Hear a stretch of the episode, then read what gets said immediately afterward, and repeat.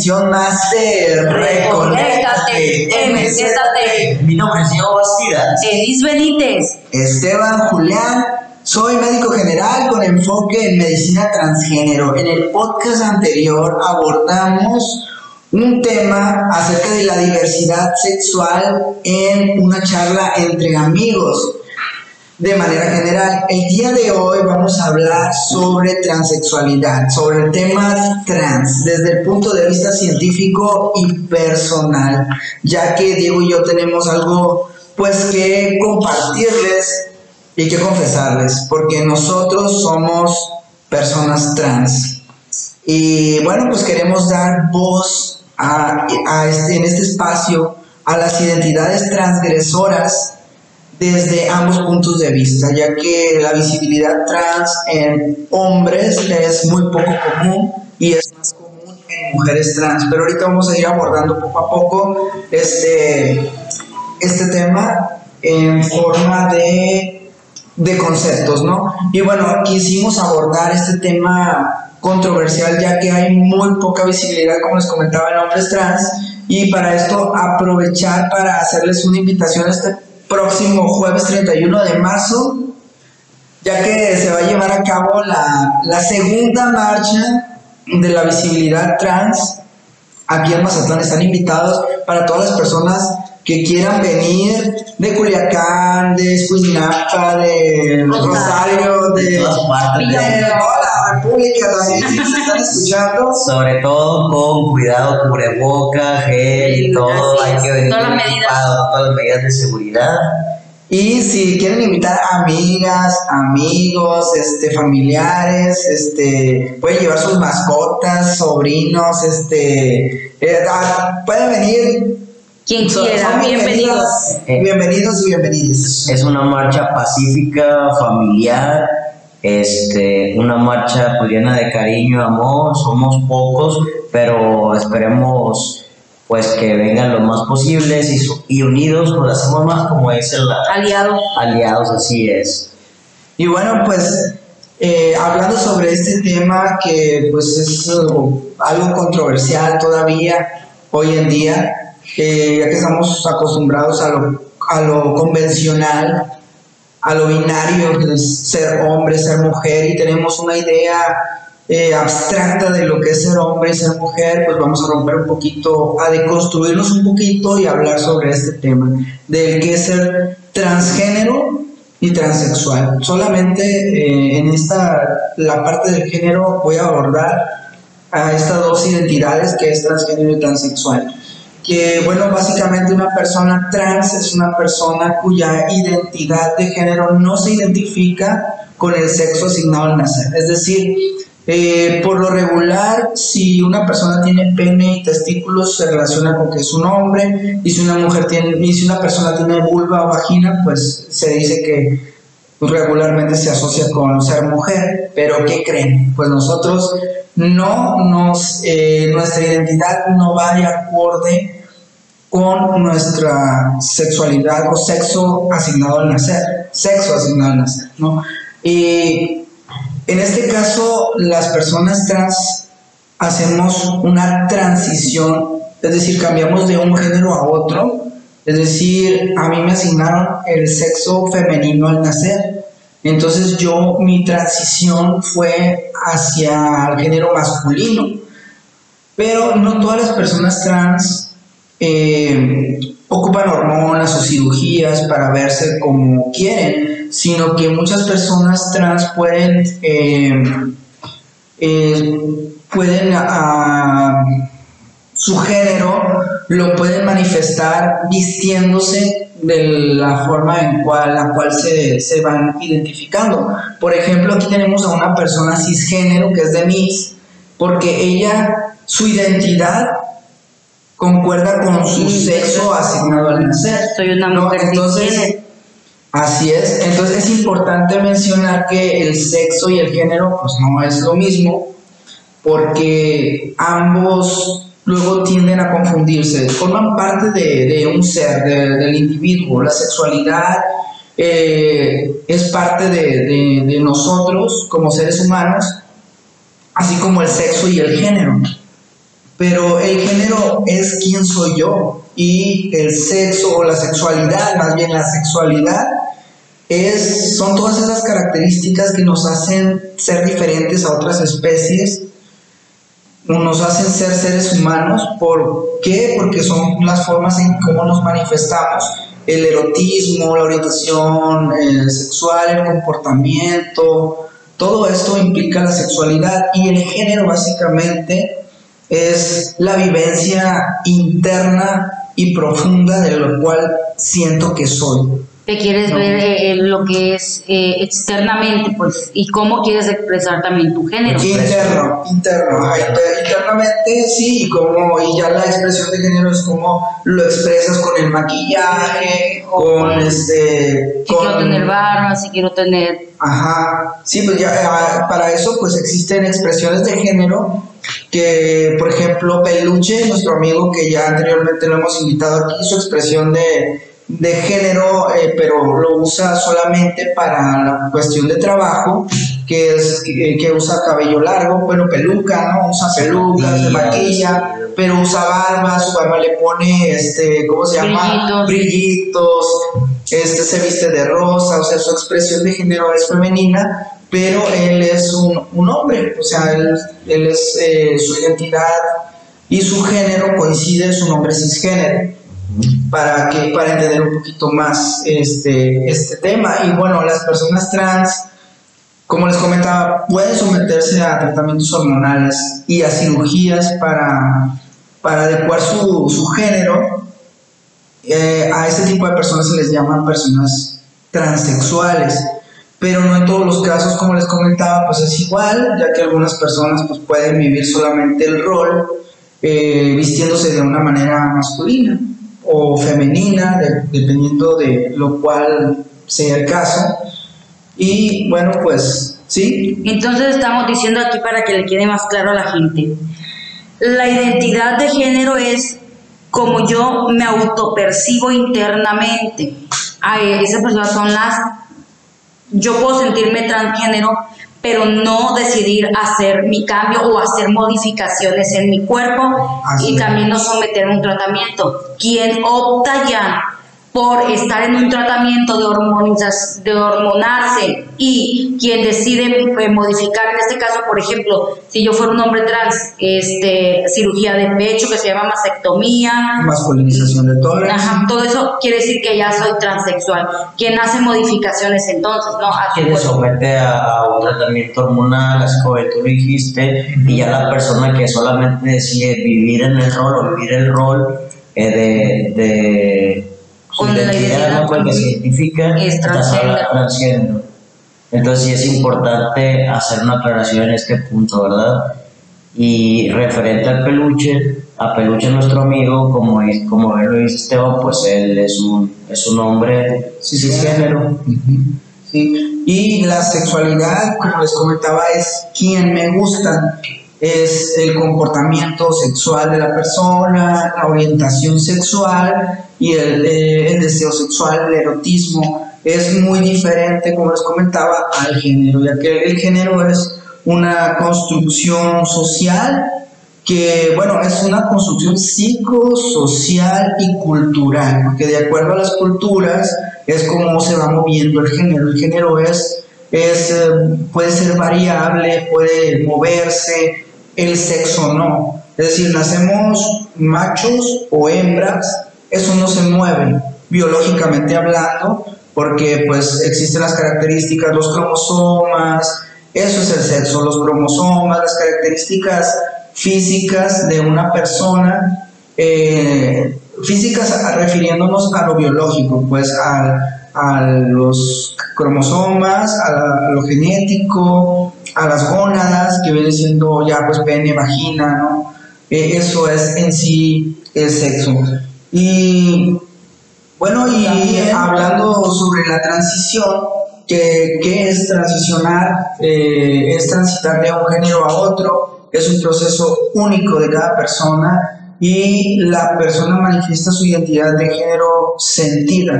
Cada persona eh, puede realizar la transición de acuerdo a sus tiempos y existen varias formas, es un proceso y puede incluir varias etapas. Por ejemplo, eh, la transición social, por ejemplo, que es muy importante cuando damos a conocer nuestra identidad a, las, a, la, a la familia o a los amigos, a los compañeros de trabajo.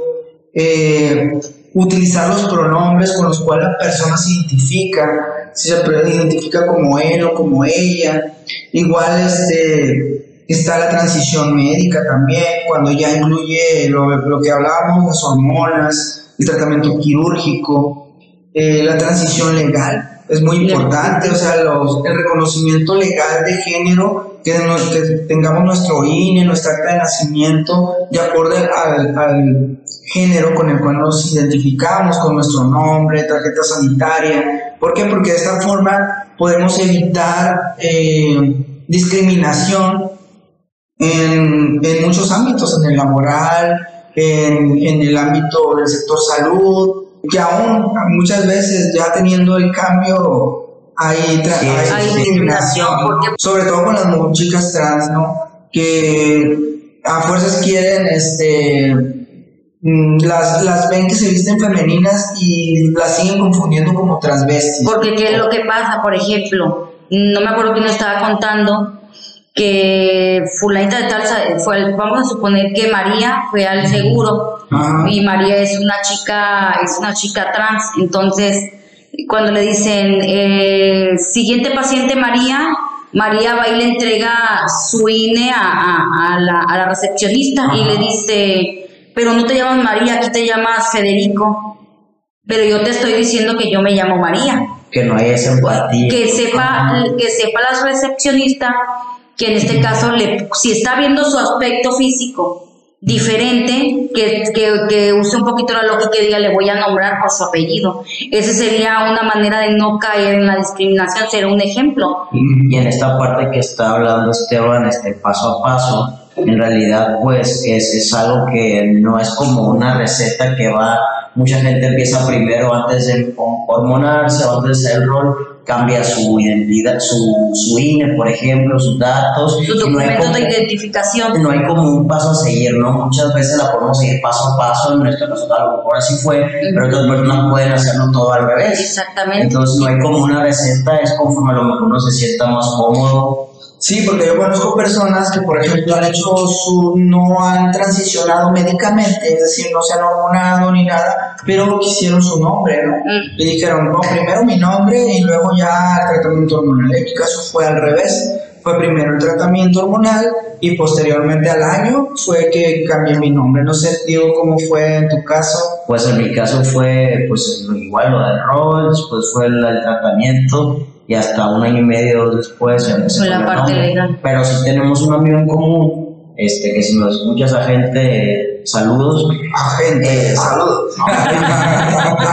este amigo de la gente, encubierto de la DEA, oye, oye amigo, ¿cómo le hiciste tú para no tener problemas? Mira, me dice, yo primero hice mi corrección de datos, modifiqué mis documentos, fui legalmente como de todo, yo llegué al, sin transicionar, sin hormonar y decía, me, quería cuestionar, pero legalmente yo era tal persona y no había nada, si me se escuchara este, diferente, yo legalmente soy un hombre. Y, y bueno, pues este, eh, la, la, la, cuestión esta de, de la transexualidad pues, es histórica, o sea, tiene hechos históricos trascendentales. Desde los 50, ¿no? Desde los... Pues sí, bueno, esa parte, pero quiero mencionar que, este, aunque son increíbles, existen culturas y etnias, hablando de la historia, eh, con géneros diversos donde, donde presentan otra estructura social más flexible, pues es decir, que no son binarios, no es nada más como ser hombre o mujer, ¿no?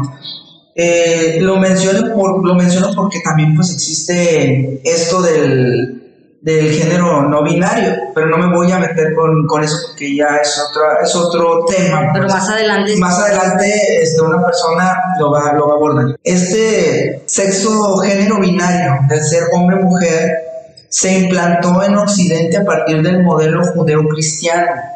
Este modelo fue instaurado en la Edad Media y se basaba principalmente en el matrimonio religioso como único espacio para la sexualidad y la reproducción. exclusivamente para eso. Ya después, a finales del siglo XIX, se encontró continuidad con el modelo biopolítico o biomédico de un filósofo Foucault, creo se llamaba algo así, que comenzó a patologizar la diversidad sexual y de género como opciones que se salían de la norma, de lo, de lo convencional. Entonces, la colonización de muchas partes del mundo convirtió este sistema binario en el hegemónico, que ¿qué quiere decir hegemónico? Que predominó. Eh, pero algunos grupos étnicos se resistieron a, a, estas, a este tipo de, de, costumbres o este tipo de normas y hoy y aún hoy conservan estas estructuras eh, socioculturales o, sociosexuales que contemplan la existencia de más de dos géneros. Eh, ¿Y cuáles son estos? Pues por mencionar algunos serían los hijras, que eh, son personas eh, que no se identifican con el binomio hombre-mujer, que se encuentran en la India.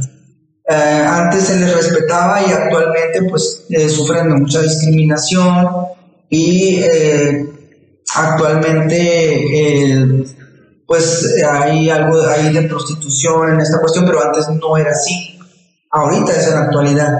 Los Bakla, que es este filipinos, eh, en el cual se les asigna el sexo masculino al nacer, pero tienen su, su género o su expresión de género es femenino. Y también en, aquí en México están los nahuikis en la Sierra Tarahumara entre los siglos XVII y XVIII, los exploradores franceses descubrieron que, habría, que había ciertos integrantes de las sociedades locales precisamente con fisionomía de hombres, pero culturalmente muy asimilados a, como mujeres. De hecho, desempeñaban funciones asignadas a ellas y viceversa, fisionomías eh, de mujeres, pero que su rol eh, lo asumían como hombres. Entonces, en México se ha descrito mucho los mushes, por ejemplo, eh, pero los nahuiki están en, en, Chihuahua, ¿no? Son otra muestra de, de, posibilidad de rompimiento con la visión esta eh, cultural de Occidente, pues eh, incluso esta identidad puede no ser permanente, lo que les comentaba, la identidad o el género no es, no es estático, pues, sino puede ser movible y puede cambiar, en este caso con ellos, eh, mes, mes con mes. Sí, ahorita que, que dices eso, pues hay que entender que desde aquellos años, pues todo fue estructurado, todo fue construido, establecido, o sea, todo fue establecido. ¿Por qué? Porque tenía que haber una organización, una organización social. Entonces, ¿qué te dijeron? Tú vas a hacer esto y tú vas a hacer esto y tú vas a hacer e, este otro. Entonces, algo, imagínate que te enseñaron algo y jamás lo cuestionaste. Y por años se creyó eso. Por siglos. sí, por siglos. Que se creyó que eso era lo, lo, único que existía, eso que, que, eso que establecieron. Entonces, tanto fue enseñado y por uno fue practicado. Entonces, por eso la gente a veces no logra entender qué hicieron ahí, apagaron la diversidad pero solamente con los humanos, porque existe diversidad en los animales, en las plantas, y por qué no haber diversidad en los seres humanos. Y fíjate que muchas personas se cierran incluso de la comunidad trans, se cierran a estas eh, cuestiones, ¿no? De, diversidad, Sí, de la, de la misma diversidad. Incluso las mismas personas de la LGBT ni siquiera saben que, pero dicen, pero ¿por qué? O sea, ¿por qué, ¿por qué la identidad? O sea, ¿qué tan importante puede ser la identidad? Una persona me lo estaba comentando por ahí. Pues sí, es importante, así como a lo mejor para, para una persona cisgénero que nace con los privilegios eh, ya de que no necesita cambiar un nombre, que no necesita vivir un rol diferente al que ya está establecido porque se siente cómodo o cómoda así, pues nosotros también queremos esa parte de esa comodidad, ¿no? De, de claro. sentirnos este, eh, con esa congruencia, ¿no? Que de hecho es lo que quiero mencionar. Desde años memorables, estoy hablando de 1950, que el, el, doctor ben, Harry Benjamin descubrió, eh, fue uno de los que descubrió, porque en sí él no, pero eh, fue uno de los que le dio el nombre de transexualidad eh, ya a este término a las personas que veían con ese tipo de incongruencia ¿no? En- entre el género y la identidad. Y le llamó así. Se empezó a llamar de diferentes formas. Posteriormente se le dio el nombre de eh, disforia. de- no, antes de disforia, eh, trastorno, el trastorno de, de identidad sexual. Posteriormente, eh, disforia de género. Y actualmente, mm, bueno, existen libros, ¿no? Que, cambiando. manuales, el DSM-5 y el CIE-11, eh, que son manuales eh, Para clasificar. para clasificar las enfermedades.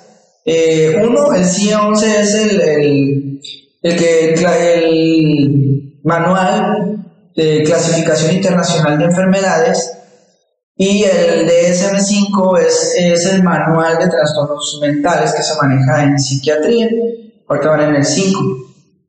Y aquí ya quitaron del apartado eh, la disforia de género y ahora en el 2018 eh, se sustituyó el término de transexualidad por discordancia de género y se sacó del capítulo de las enfermedades mentales y ahora se incluyó en la categoría de sexualidad. Entonces dices tú, Es un gran paso. Es un gran paso. pero te preguntas si fue cambiando y lo fueron reconociendo es porque realmente existe. Claro. Claro. Porque la gente, hay gente que dice, pero ¿cómo puede existir eso? Claro, y Claro. científicamente se comprueba a tal grado de que fue evolucionando y fueron entendiéndolo más. No, y esto pasa ¿por qué? porque obviamente hay este, estudios científicos, porque hay personas que después del doctor Harry Benjamin, este, hubo personas interesadas, ahorita hay una asociación de profesionistas, se llama WPAT, que en español se traduce algo así como la As- Asociación Mundial de Profesionistas para la Salud de Personas Trans ellos crearon, fueron como los, este, Precursores. sí, precursores de, eh, ellos crearon las normas de atención para personas trans y con variabilidad de género. Con variabilidad de género son esas personas que no entran dentro de lo trans, pero que estamos hablando del género no binario, que ya entran los genderqueer, este, pero bueno, ya es, son, pero entran dentro de esas normas, porque ellos se dedican exclusivamente a estudiar el género, son psiquiatras, son psicólogos, entonces esta asociación lo que hacen endocrinólogos o endocrinólogas y lo que hacen es estudiar mm, todo eso a través de los años mediante artículos, este, mediante estudios de personas trans y por eso es que, o sea, eh, esto de la transexualidad o de la discordancia de, de género, pues obviamente son años y años de estudio para poder ir quitando y despatologizando esta situación. Pues simplemente es, es cuestión de, de entender, pero que no es muy fácil de entender para una persona que no lo vive. Totalmente. Pero este tipo de científicos, médicos, psicólogos y, y profesionales de la salud mental, pues se han dado la tarea de estudiar este tema, ¿no? Entonces, si ellos este, han, han puesto ciertas normas para una mejor atención, se ha comprobado que las personas con el simple hecho de cambiar a su, a su género deseado, o sentido eh, puede aumentar la autoestima, tiene mejor, mayor seguridad de sí mismo. Sí, sobre todo esa parte de, de la autoestima y la seguridad, el hecho de estar, eh, de alguna manera, evitar la depresión, porque cuánta gente que vive pues bajo este de bullying, maltrato, este psicológico, etcétera, etcétera. Por el simple hecho de ser diferente. Por ser diferente, incluso no necesitas ser ni gay ni pertenecer a la comunidad para ser, Para ser boleado. por ser boleado, Sí. por el hecho de tu color de piel, de ser gordito, decir el bajito. de si eres bajito, tu capacidad intelectual ya es, eres un foco, un foquito rojo para el bullying. Entonces, imagínate una persona transgénero. Y, y sí, el, el hecho de vivir como tu rol, el rol o la identidad de género que tú tienes, pues realmente es un gran paso y, y mejora tu calidad de vida, ¿no? Así es, y yo compré, ahorita que dicen eso, pues eh, aquí en este caso eh, la gente pues debería de respetar, todo, todo empieza desde el respeto y tolerar, tolerar lo que es diferente, porque si, si bien este, somos iguales en derechos, en, en, en obligaciones de cierta manera, pero también somos diferentes. ¿Por qué? Porque existe, el ser humano es diverso, con diferentes cualidades, sí, algunos este, con diferente orientación, por supuesto que también, y claro, que con diferente identidad también. Sí, así es. Y ahorita que lo mencionas, eh, que hablas sobre la orientación, pues sí, también hay personas trans que son, pueden ser gays, que pueden ser lesbianas, que- Heterosexuales. que pueden ser heterosexuales. Bisexuales. Así es, o sea, es diversidad. También en, la tra- en, en esto, en la transexualidad, se le, va- se le podría decir, hay diversidad en esta cuestión, ¿no? Y otra cosa o otra cuestión es, es la transfobia, ¿no? Que es el, el rechazo hacia una persona trans por el desconocimiento, el, el, esa, el cierto tipo de fobia hacia las personas, hacia lo diferente, hacia lo que no se conoce. Pero también las personas trans, en, en lo que van descubriéndose o autodescubriéndose, pueden tener ese tipo de transfobia hacia, hacia ellos mismos o hacia otras personas trans también. Yo recuerdo que en su momento cuando pues, me descubrí, no, yo creo que vamos pasando las personas trans por distintas etapas, ¿no? Primero sales del closet como, como lesbiana, me gustan las mujeres, y después tú sabes que eres distinto, que eres algo más que ser lesbiana, que, que en realidad te gustaría ser un hombre, pero en mi caso yo lo hablo de mi experiencia, que fue como un miedo en aceptar que era un hombre trans, o sea, buscaba información por todos lados y me daba miedo aceptar. De hecho, recuerdo que Rebeca, una señora que quiero mucho, una señora de Estados Unidos, un día me dijo, hey, ¿es cierto que te sientes un hombre? Yo no, se lo negué rotundamente, estoy hablando hace cinco años, no, es que no, no, no, no me siento cómodo, solamente me son mujeres, pero en realidad yo sabía y yo sentí, yo quería ser el hombre que soy Pero por eso la, la pregunta es, porque mi comportamiento y Mm. rollo, ella, ella decía, y ahorita me justamente fui al día a visitarle a mi hijo, es que desde que te vi, tú eres ahorita la persona que debiste haber sido desde que yo te conozco, Ujú. así, así, y realmente me dio miedo cuando me lo preguntó, ahorita soy súper feliz, pero como que dices tú, a veces la transfobia viene, el re- autorrechazo es lo peor. Te, es lo esco- peor. este, te sabotean. Sí, es, es algo bien impresionante. Cómo te afecta la percepción que tienes de ti mismo. o te dejas llevar por el, por el qué, o qué va a decir la sociedad, o qué va a pensar mi entorno, o quienes me rodean. Y no, pero dijeras tú, es un proceso y tanto lo entiende, lo tiene que te- entender uno mismo para que después lo, lo pueda exteriorizar y la gente que quiera que lo entienda. Y no te lo digo nada más que pase en, en, en- en usted, lo digo también porque hay muchas cuestiones. Sí. Cuando una persona se siente un poquito pasada de peso, cuando una persona se siente este mm, diferente a otra persona o quiere hacer algo que no va con lo convencional, que no va con lo establecido, mucha gente suele limitarse y suele cuestionarlo también. Pero como todo, pues es un aprendizaje. Sí, y es muy importante la autoaceptación. Y lo voy a mencionar en este podcast, como siempre lo he mencionado, la terapia es importante. Es fundamental. Sí, es muy importante. Seas trans, no seas trans, seas gay o no, lo importante es acudir a terapia. Todos y todas debemos de acudir a terapia porque siempre hay algo que queda ahí o que tenemos ahí Que trabajar. que, que exactamente que trabajar. Y este y pues de esa manera poder eh, pues llegar a esa parte de la autoaceptación, porque eso es lo que nos va a mantener eh, con, con, esa estabilidad. Una persona que se, que se acepta, estoy, eh, quedé, bueno, em, maravillado porque hace días me tocó ver a, a un paciente, eh, no, era una paciente, perdón, una, una, chica que súper, o sea, se, se autoaceptaba, pero su familia también, o sea, la importancia de que la familia te acepte, este, y, y que el apoyo que le dan, o sea, es, es increíble y no todos lo, desgraciadamente, pues no todos ni todos lo vivimos así, no hay a quienes corren de sus familias. Diego, este, ¿nos puedes compartir un poquito acerca de, de, de tu transición? ¿Cómo fue en, el, en, el, en lo social? ¿Cómo fue en lo familiar? ¿Cómo fue en lo personal? Pues yo creo que como hablamos hace rato es un proceso así como muy cañón, ¿no? Eh, la autoaceptación es fundamental. Desafortunadamente no siempre buscamos la ayuda de un profesional, siempre internamos, bueno, yo interiorizaba todo. Eh, como les dije, yo siempre sabía que soy diferente, pero sí fue como un proceso, primero este, salir de lesbiana y, y realmente pues yo sabía que era distinto eh, realmente yo sabía desde los 16 años que era diferente, pero no me animé hasta los 25 para empezar el tratamiento.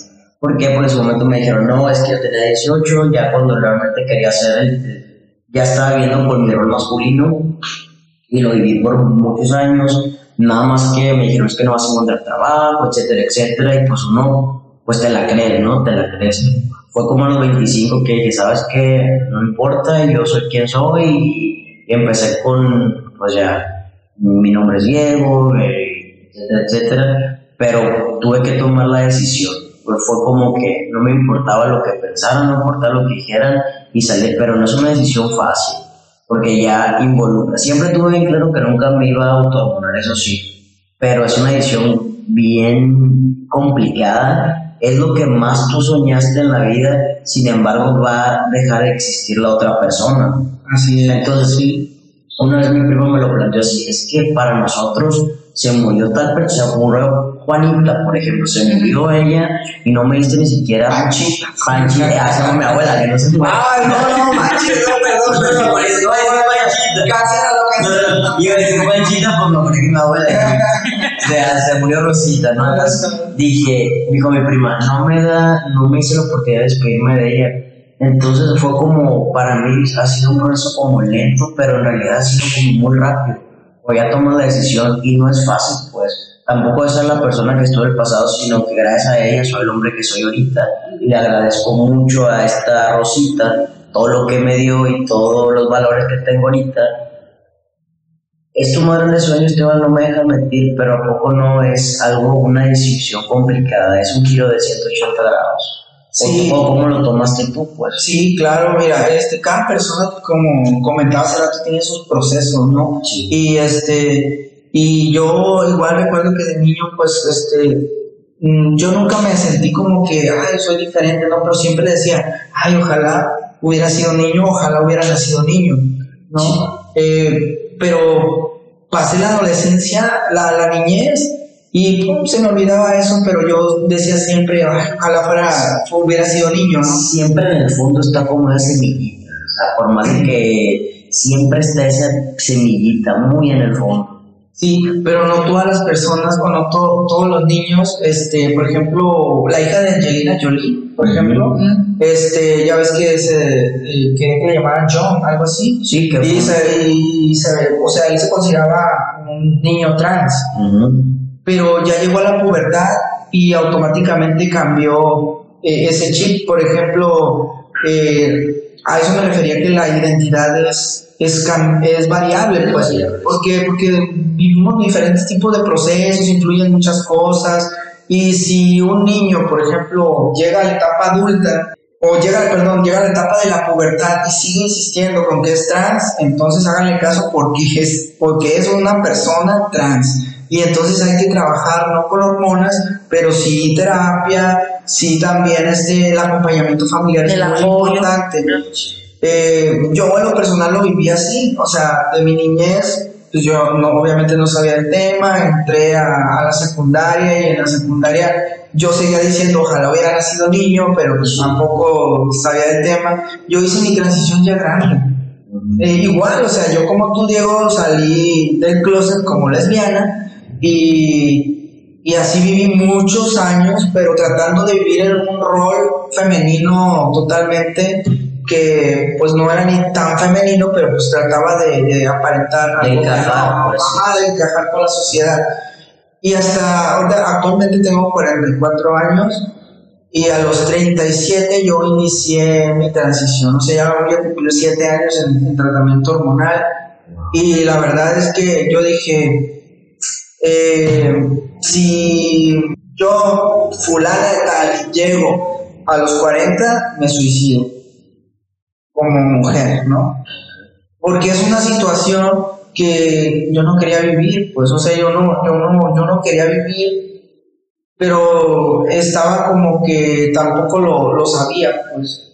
Eh, en su momento eh, fue algo muy, muy confuso, eh, pero simplemente yo sabía que no quería llegar a, lo- a los 40 años. Y ahorita, viviéndome en el género con el que me identifico, yo me siento muy, muy pleno, o sea, ya no me da miedo, me da unos miedos, un miedo a los 40, llegar a los 40, pero así como mujer, no sé por qué, la verdad, si es algo que no lo puedo explicar, ¿no? Sí, sí. Pero este, pero ya actualmente ya pasó los 40, o sea, ya 44 ya, y este, y yo me siento, pues me siento muy bien, me siento pleno, me siento feliz, o sea, Te cambia la vida. Claro que obviamente en la vida no todo es felicidad, eh, hay grandes, hay muchos matices ahí, a veces sí te sientes de repente, pues, eh, se te baja la pila, de repente pues andas Sí. eh, Es normal Pero es es- Es parte de vivir. recibir todo eso, Es- sus diferentes este, estados, se podría decir, estados de ánimo. Estados de ánimo, Sí, que, que, que obviamente en la vida que aburrida sería así toda la vida fuera color de rosa, ¿no? Entonces, como dices tú, Denis, son aprendizajes y es algo bien, bien curioso porque eh, yo creo que no solamente Esteban le pasó porque ahorita ya como más apertura, más información, pero en un principio uno dice en su mente, bueno, soy mujer y me siento hombre. Que fue así como yo empecé buscando en Google, no sabía sobre el tema, y empecé, soy mujer y me siento hombre. Y empecé a ver videos de morros de Estados Unidos, gracias a que sabía un poco inglés, y pues lo, lo poquito que podía pepenar, pues eran de morros de allá, ¿no? Y lo leí me quedaba extasiado de leyendo, y que no estoy loco, o sea, realmente hay- Existe y pasa. Existe y pasa y hay personas que sienten justamente como yo me siento. Y yo tenía la idea que en México no se podía. Una conocida de Esteban y mía, una amiga de, de los dos, Valeria Ganem, eh, bueno, Saludos a saludos a Valeria. Saludos. Y, y, y yo le platiqué mi situación, no sé por qué yo me acerqué a ella, un día me estábamos charlando por, por Face y me dijo, oye, pues te voy a presentar con una persona, con Esteban, es un doctor que es transgénero, ¿verdad? Y pues ella me lo presentó prácticamente por Facebook y yo hablé con Esteban y wow, o sea, me abrió como la mente de saber que en México se podía, que una persona como médico también lo había hecho su transición y fue, o sea, yo lo admiro y todo, lo admiro muchísimo y sobre todo tengo agradecido que me orientó, o sea, sin, sin, sin nada a cambio, él de todo corazón me ayudó y me dijo, oye, te recomiendo que vayas con tal persona, ta, ta, ta, ta, y fue el que me dio como la lamparita en el camino para yo hacer el cambio que tanto anhelaba y saber que en México y en Ciudad era posible. Aquí la importancia de la visibilidad, de que Exactamente. Sí, sí, por eso chicos, por favor, si nos están escuchando chicos trans, anímense a venir a la marcha este próximo 31 de marzo. Y sí, lo mencionas Diego y es cierto, la verdad es que es importante esto que menciona Diego porque a pesar de que, por ejemplo, estu- eh, somos- soy médico, estudié medicina y en, en la escuela, en la facultad, nos enseñan muy poco esta parte de, de la, sobre la identidad de género. Eh, en el área de endocrinología, porque llevamos esa materia, se aborda muy poco el tema trans. De hecho, no recuerdo verlo que lo hayan abordado en la Facultad de Medicina. recuerdo que abordaron el tema de, de hermafroditismo en aquel entonces, este, que actualmente pues eh, es intersexualidad, ¿no? Bueno, los libros de medicina siguen hablando de hermafroditismo, en este caso es intersexualidad. Yo, yo tampoco sabía del tema y de hecho eh, actualmente pues cuando yo supe del tema fue porque un compañero de mi salón hizo su cambio, su transición, y yo vi lo diferente, cómo se estaba viendo, lo vi por Facebook, lo, estoy siguiendo, eh, lo seguía por Facebook, y vi cómo eran sus cambios, ¿no? Entonces, eh, vi que se realizó una mastectomía y dije yo, wow, o sea, tiene el pecho plano, y era algo que yo siempre deseaba entonces, cuando yo vi, empecé a ver sus cambios y que le decían doctor, esto y el otro, le, dije, le dicen doctor. Entonces, hablé con él y le pregunté qué era lo que estaba haciendo él en ese momento porque yo lo quería hacer. Yo tenía, pues sí, lo mío fue muy rápido. Yo tenía 37 años y yo dije, para hacer esto, ya. Pues, entonces él me orientó muchísimo, o sea, me orientó, me dijo, ve, ve a tal lado, igual, así, así como de la forma que yo orienté a Diego, él me orientó a mí y, y la verdad, pues le estoy muy agradecido porque gracias a él, pues, este, descubrí esta nueva forma de vivir, de ser y, y pues de sentir justamente lo que decía Nino hace un momentito, la importancia de la visibilidad. No se trata solamente de ti, no de, ay, sí, soy visible para que todo el mundo vea que no es porque a lo mejor, así como su momento, a mí Esteban orientó y a, Esteban lo orientó otra persona.